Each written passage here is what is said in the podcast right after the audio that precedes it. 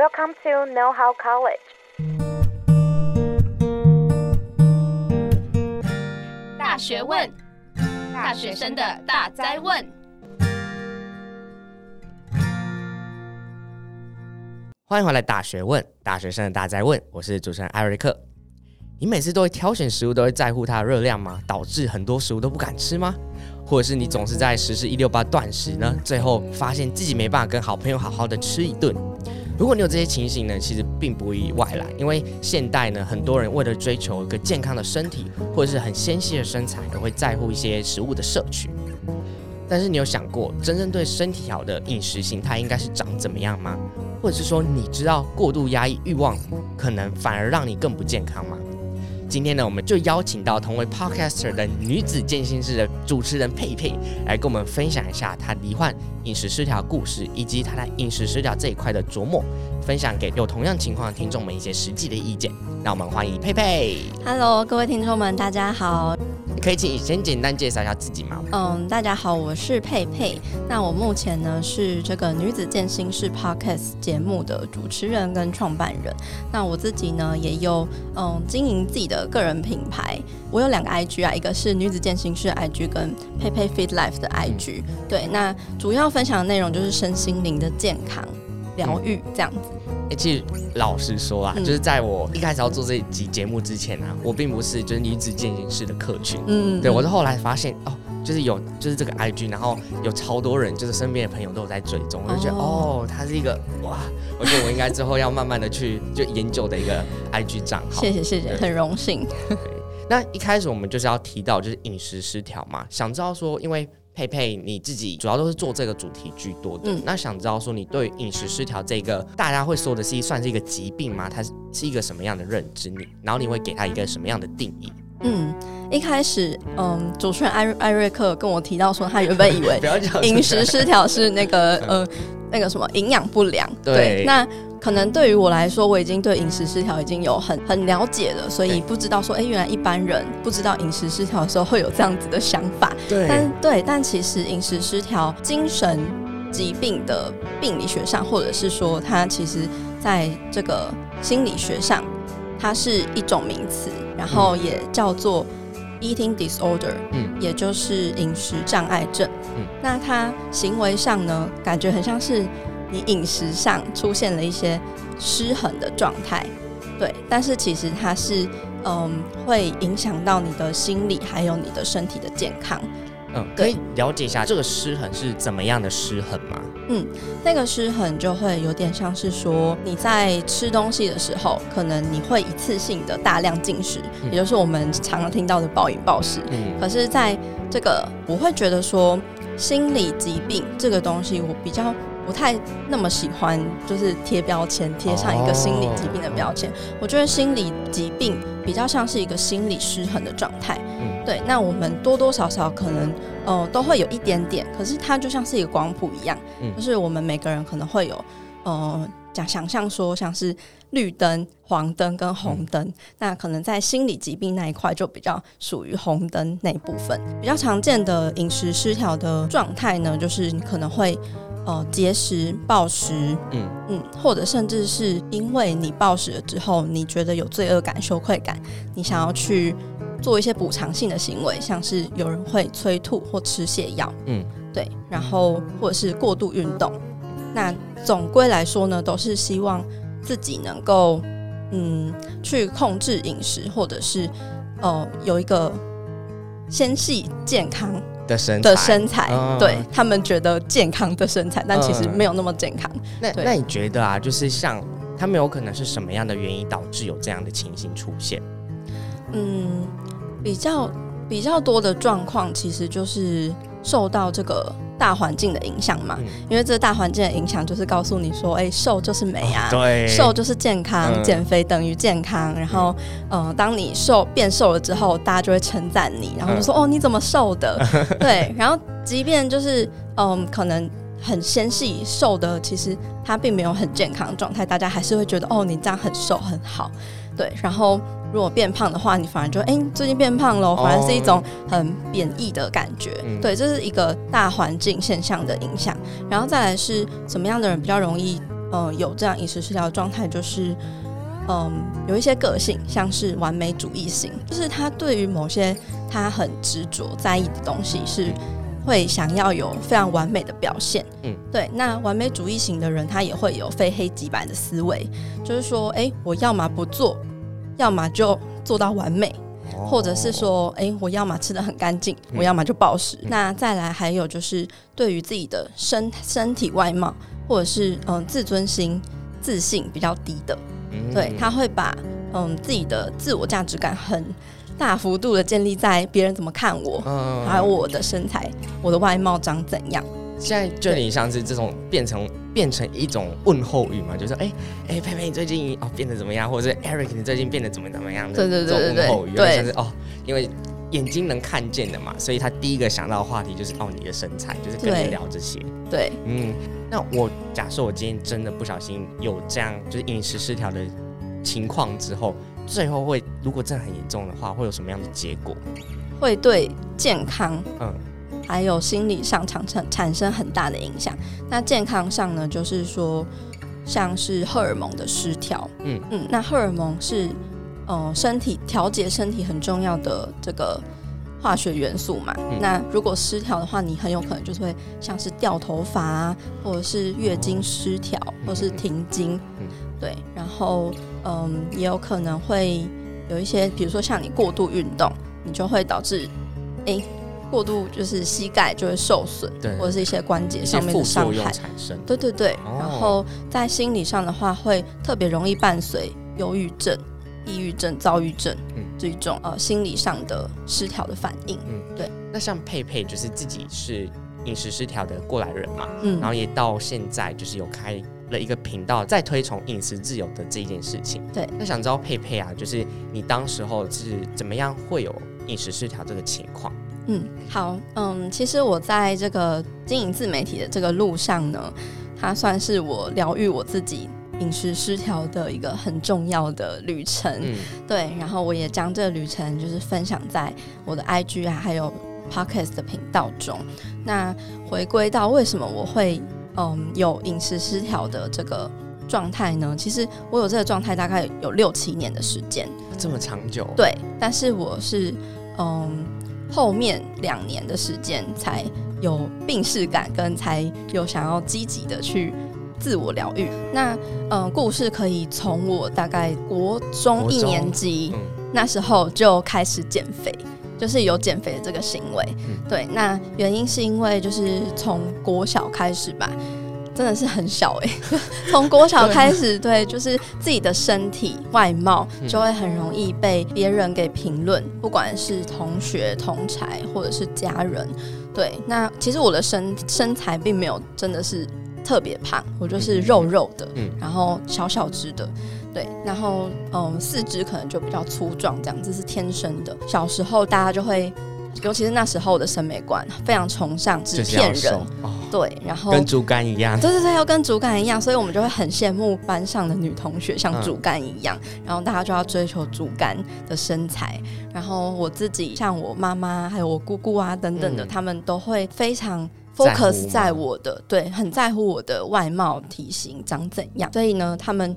可能有时候就会一直叮咛我说：“哎、欸，不要吃太多，然后不要吃太胖哦。”或者是一阵子没见，就会说：“哎、欸，你是不是又变胖了？” 等一下，这听起来好刺耳，而且好熟悉哦。对，非常熟悉的问候语。嗯，对，所以我从嗯很小的时候我就开始对我自己的外貌不太有自信，然后会觉得说我好像真的有点太胖了。就是他们说着说着，我就觉得我真的好像。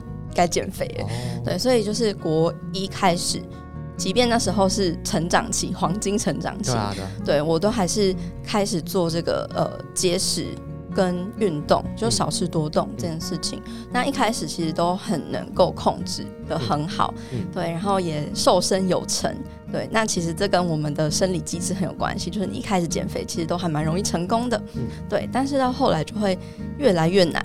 有一个停滞期、嗯、是吗？会停滞期，然后又再加上，嗯，你减肥了之后呢，你可能就会有一些哦，因为我我好棒棒，我很控制自己，所以我要 犒赏自己，嗯、或者是又回归正常的饮食，所以你又回来了。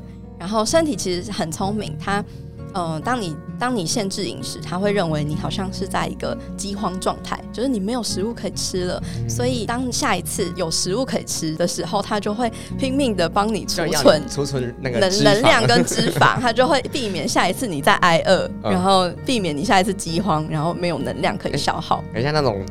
北极熊，对对对对对，要冬眠之前，他们都会吃很多东西，然后补足自己的热量。对，没错。那这就是一个就是身体平衡的机制。如果我们常常进行这样的减肥复胖、减肥复胖，就会形成所谓的溜溜球效应，嗯，就是会基础代谢或还有体重就会逐年的越来越高。这样，但是那时候完全不知道这件事情，就只觉得说哦，减肥我只要努力一下，我就可以成功的事情。对，但是到后来就会越来越难嘛。然后我开始就接触到一些嗯直销，还有呃直销，他会用一些健康食品来去，还有话术，对，话术跟健康食品来去减肥。嗯、他们就是运用代餐，还有营养食品跟一些。嗯，比如说维他命等等的，来去控限制控制你的热量，然后一边说哦，我还是可以用无热量或是低热量的方式提供你营养，嗯、对。可是当你没有喝它或吃它的时候，等于是你又回去原本的嗯状态状态，对。所以等于是你要一直依赖它，但是它真的很有效，就是因为它大量的砍掉你的热量，嗯、所以你就会。想象说，呃，你一餐本来要，本来一个便当是五百大卡好了，嗯、然后他就直接用一个，嗯，代餐代餐饮料，可能不到一百大卡取代，哦、那你那些没有多摄取到的热量，的确就会让你身体瘦下来，对，可是。这个方式很难持久，因为我们都还是会需要吃东西，对、嗯，还是会想吃东西，又加上那个产品其实很贵，嗯、所以到最后他就会叫你入会，然后要求要去经营这样，然后你就推广，就是很像那个宗教一样，就，是推广推推广更多的信徒，然后你要更多的，老鼠会把它拉人进来，这样 就是会变成是你要开始进入这个对群体这样。我是从国一一直陆陆续续不断的减肥。然后尝试各种方式，少吃多动，然后吃这些直销的产品。然后是直到我大概大一那时候，是我第一次很印象深刻的饮食失调的第一次发作。嗯、那那一天是在大一宿舍私下无人的状态，我就突然很想要去嗯楼下的便利超商买一个家庭号的那种乔菲斯饼干，嗯、然后我一个晚上就把整包全部吃掉。但其实我吃到一半的时候，其实已经不想吃了。嗯、可是我无法停止我自己继续吃，嗯，所以我还是把它全部吃完。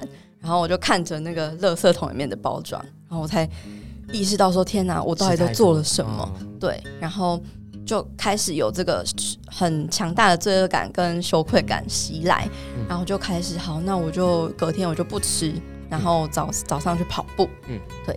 就代偿行为是吗？对，嗯、就是开始又节食，然后运动，嗯嗯。但是呢，你不可能不吃啊，就是你你不吃没有热量，你还是会觉得饿，然后又开始进行，又开始会又暴饮暴食这样。嗯、对，所以就是会一直进行着过度进食跟节食、运动这样子的一个循环。嗯、那你当时候发现自己有这些症状的时候，跟有意识到。自己好像有一点不一样的的这个时候，你是怎么样去治疗自己的这种情形？嗯，我其实是到呃出社会，然后接触到健身，嗯、我才知道原来这个叫做暴食。哦，对。那我在中间，嗯、呃，大学的时期，我还有曾经问过我同学说：“哎、嗯，你们会不会突然就是一下子吃很多东西，然后吃的很很饱很饱的状态？”通常损友就会看着你说。那是你自己爱吃吧？对对对，有人说就就爱吃嘛，然后有朋友就说，哎、嗯欸，有啊，我有啊，我会就是去吃那个吃到饱，然后或者是自助餐，我就会夹很多来吃。哦，然后我就我就会心里想说，哦，不一样，跟我的状况不一样。哦，对，因为在暴食的时候，你是真的完全无法控制你自己，嗯、然后你是会没有感觉，就是没有饱足感。嗯。对，你很像是有一个洞，你要一直不断去填填填填填，然后一直直到东西真的完全没有了，嗯、或者是你的食物已经要满到要从喉咙溢出来了，嗯、你才有可能会停止。对，所以是完全不一样的状态。那你你那时候有怎么样去减缓这样的状态，或者是你是真正的去治疗它吗？开始接触到健身之后嘛，就是学习到这些营养素，还有就是健身的观念。嗯，但是我还是很在意自己的身体、身材、身体形象。嗯、对，所以我以为说，哎、欸，我可以不用靠节食。来减肥，嗯，但是我还是希望可以有一个健美的身形，哦，就增肌减脂嘛，现在很流行。嗯、对，那当我越想要追求一个好的身形的时候，那是一种很不不满足的状态，就是你可能达到一个目标，你还是会觉得自己不够，例如说不够瘦，脂肪更好，对，体脂体脂肪不够低，肌肉量不够高，屁股不够翘，嗯、然后腹部不够纤纤细或者是结实，嗯、那。我就需要更加控制我自己，或者是更加努力运动，嗯，所以就会变成，哎、欸，我一周五六练，嗯，然后呃，每一餐每一口都用 APP 来计算我的热量跟营养素，嗯，对，但是我还是时不时的会，因为我觉得好像多摄取了一口，或者是多摄取了几大卡、一百大卡等等的，我就觉得啊，那我就爆掉了，那我就。直接就是 all in，然后想吃什么就吃什么，然后明天再重新开始吧。嗯，对，然后所以我就一直断断续续这样的状态，到后来差不多是在二零一九年末那时候，我是饮食失调，嗯，最极端严重的时期。嗯，因为我的人生发生了一些。呃，很大的变动。如果其他东西我不能控制，那至少我可以用饮食来控制我自己吧，或者是我至少可以控制我的身材吧。嗯，对。但是那时候我根本就是已经真的完全无法控制，就是我越想控制，我就越失控。对，那时候是我可能一个晚上吃完晚餐之后，我还可以吃五六颗面包，再加上一大堆零食、坚果、饮料。那你那时候会觉得自己还很饿，还想吃吗？那不是饿的状态。那是一个心理上不满足，还有焦虑，然后压力，跟你可能想要，呃，靠这个发泄，或者是它就是某一种很像内心的空洞或者是黑洞的感觉，然后你会很想要填满。嗯，对，那那个状态其实是一个很抽离的状态，就是你在当下你会觉得你的。灵魂不在这里，你好像就是一个剩一个躯壳在进行进食这个行为，然后会一直你你知道你自己一直在吃，可是你停不下来，然后你会一直有渴望是要把这些东西全部都塞进自己的肚子里，对，那其实有点像是自我惩罚。可是，在那个状态的时候，你只会觉得哦很很慌，然后你不知道怎么办，然后当你停下来的时候，就会。真的是很深层的这个羞愧感跟罪恶感。嗯、那时候这样子的状态，我大概持续了呃两三个月，嗯、然后每一天都会觉得哦，我要重新振作，嗯、然后我要去重训增肌，嗯、然后或者是我在更用力的用 APP 来就是控制我自己，但真的完全无法。然后那时候每天晚上都会吃到，就我必须要跪着。肚子才会比较舒服，哦、太胀了，了，就是站着也不行，哦、坐着也不行，躺着也不行，嗯、就一定要要跪着这样。对，所以那时候，嗯、呃，这样的状态，它其实也会连同影响到，呃，我的健康。嗯嗯，除了心理之外，还有健康问题，像是那时候我每一天都失眠。嗯，我本来是一个睡眠品质很好的，就是倒头就睡。对对，但我那那那时候是每个晚上都会失眠。嗯、那我有一天晚上。嗯，失眠的时候，我就突然问我自己说：“嗯，我要一一辈子都这样子吗？”然后就心里有个声音说：“嗯，我不要。”那就在那一刻，我觉得我就已经有点像觉醒。破釜沉舟，改变自己的感觉，嗯、对，所以我就是想说，嗯，不管我付出什么样的代价，我都要治愈好我自己，嗯，对，所以那时候我就开始很大量的搜寻这个饮食失调治愈相关的资讯，嗯，那其实这这些资讯在国外还是比较多的，所以我就是用国外的一些关键字去查，嗯，像我在 IG 我就开始疯狂的追踪 eating disorder，然后还有就是 body image，嗯、然后相关的这种。可以帮助疗愈或者治疗的账号，嗯，对，然后我就开始学习到一些可以治疗的方式嘛，那我就开始去执行。简单来说呢，就是我执行所有我在嗯减肥或想要控制自己身体中完全不敢做的，就原本一直在做，然后我要去停止他们。例如说，我就开始不计算热量、营养素。哦嗯嗯，然后把 APP 删掉，嗯，然后开始不去量自己的体重，嗯嗯，原本都要每天量，开始练习就是不要这么频繁的去观测自己的身体。其实一开始都蛮难的啦，就是你要强迫着自己去做。从一开始自己很习惯的模式，对，再变成一个自己很很不习惯的模式，对。然后运动本来从一周要六天练，到后来就是慢慢的下降。那个频率跟次数，哦，对，然后还有就是大量大幅度的改变自己的环境，嗯，就是像 IG 的内容，我就会把很多关于热量营养图表的账号会退追，过度强调减肥，还有就是一定某一种身形才是美，不是网网红型的这些账号，然后我会退追或者是晋升，那我就会再去追踪各种不同身身材体型。然后他们也很有自信，很快乐。活出很丰富人生的这样的账号，或者是呃帮助我治愈，还有正念饮食，嗯，然后跟饮食跟身体可以有比较健康的心态的一些账号。先从自己可以控制的地方，先去筛选掉一些太过完美的一些资讯，对，然后让自己在一个可以接受改变的一个环境当中。它其实就是一种催眠。嗯，像贝贝你就创立了一个频道嘛，然后让就有相同困扰的人知道说，哎，他们不再孤单。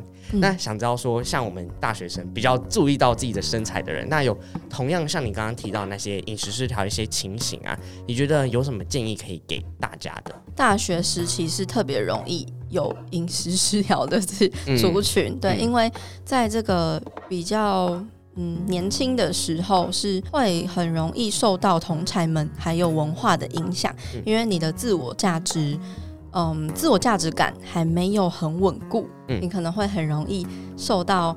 诶，他人的言语的影响，别人的看法，别人的评论，还有就是现在大家在流行什么，嗯，对，或者是呃，尤其是身体、身材、形象方面，又是特别容易可能跟人际关系有关系呀、啊，或者是呃，跟你这个人嗯、呃、受不受欢迎有关系。如果大家听到这一集的话，可以算是蛮幸运的，因为当你。听到了之后，你就得等于是你得知了这个资讯，你就开始有这个种子，有这个意识，嗯、知道说哦，有这件事情，怎么去避免呢？我觉得就是开启觉察。嗯，那那个觉察就是，哎，你知道了这件事情，嗯、那你可以先从比如说自己的感受开始觉察，像是，哎，如果你看到或者是听到别人对你的身材的评论，嗯，你会有什么感觉？嗯，那。你听到别人在发表或者是讨论这些关于减肥，或是他们觉得自己身材啊的问题啊，还有就是关于饮食上，呃，怎么样子去减肥的话题，你会有什么感觉？嗯，其实就是一种探索，你不用马上的去得到一种一个答案，可是它就是一个持续觉察的过程。你可以透过，诶，你觉得被批评很受伤，然后呃。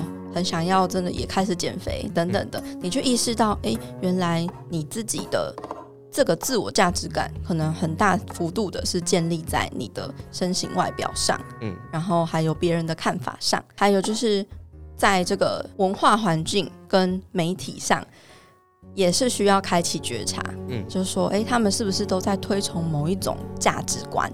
例如说，哎，哪一种身形就是流行，就是美，然后。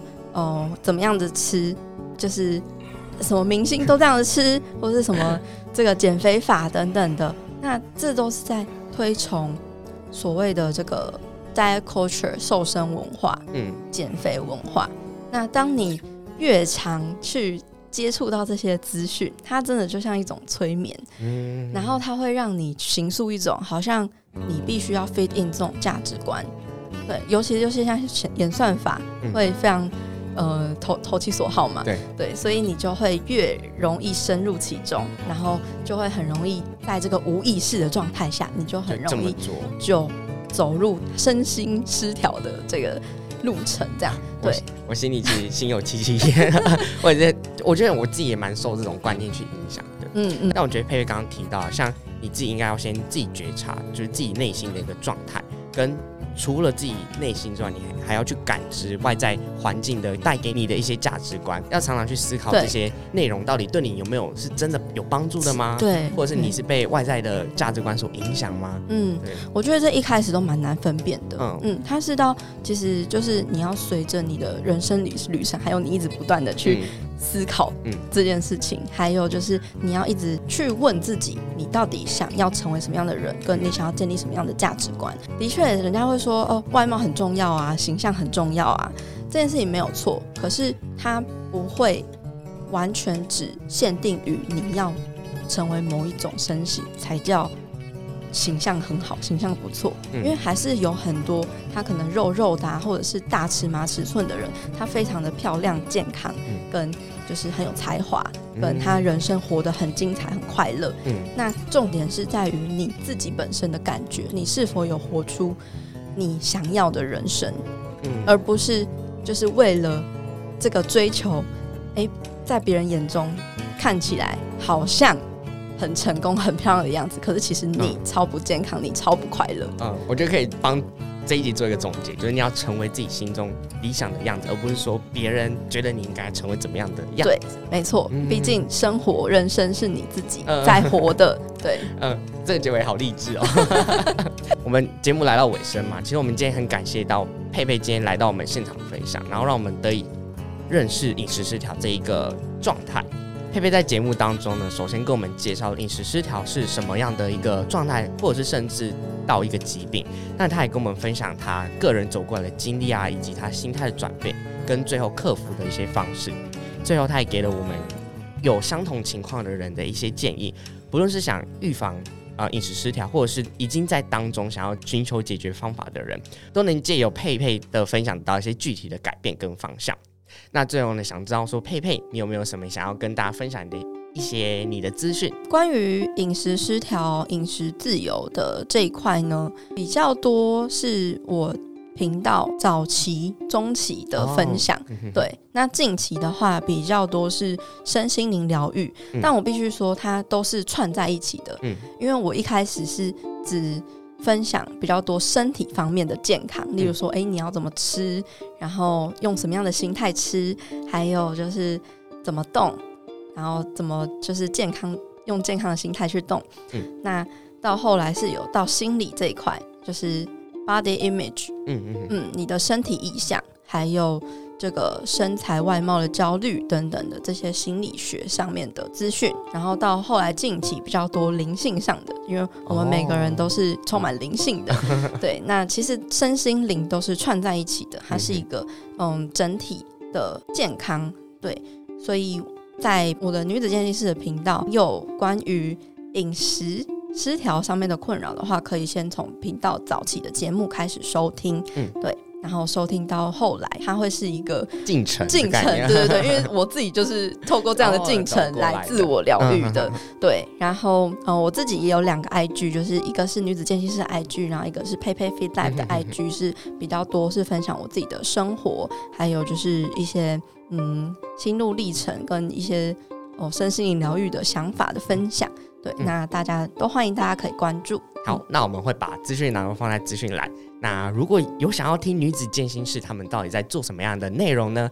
也现在可以打开 Spotify，或者是 Apple Podcast 去搜寻女子健心室的 Podcast 去聆听。